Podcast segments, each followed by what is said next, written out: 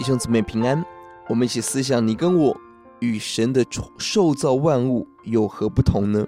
今天我们一起思想诗篇一百四十七篇，赞美天地的主对我们的眷顾。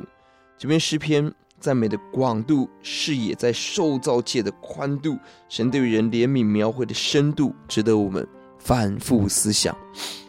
结果在 A、B、C 交错的出现，A 是呼唤人起来敬拜。B 是神对人，特别对选民的引导怜悯；C 是神对万物的创造、供应跟管理。B、C 交替的出现，看见创造万物的神顾念关心卑微的我们。你我是神的心上人，这是我们的特权与我们的责任。A 的部分一七十二二十都呼唤人起来赞美神。第一节很生动的说，唱诗歌何等的喜乐。经常对神的称颂何等的快乐！第七节赞美背后是感恩，感谢神。十二节聚焦在耶路撒冷锡安神的选民有特别的责任要赞美神。二十节在这强调为以色列神所拣选要赞美。C 的部分神对万物的祝福。四到五节看神以大能智慧来创造万物，数点星宿命命名，所有万物在神的大手中被创造。八到九节，神供应万物，有草在山上给人耕种，神为走兽、小乌鸦预备了食物。今天一切所需，神供应，神怜悯。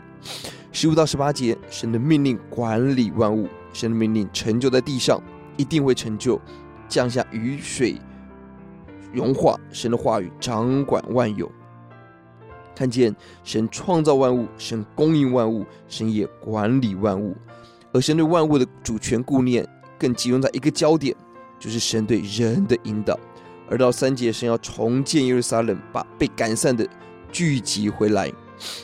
神要医治我们，要使我们恢复精神，扶持谦卑的人。十到十一节提到神对万物的供应，但神的祝福底下，神喜悦的是什么呢？人不要以自己的力气夸口，马不要以自己的力量夸胜。而神喜悦我们真实敬畏主，仰望神的慈爱。人常在神的祝福底下，忘记福气的源头，神自己自高自大，而必须要被神抵挡骄傲的光景，和人的讽刺！愿属主的子民不以智慧才能恩赐为喜乐，以神为最大的满足。神十四节，神的福气倾倒在我们当中；十九节，神的话语引导我们，管理我们。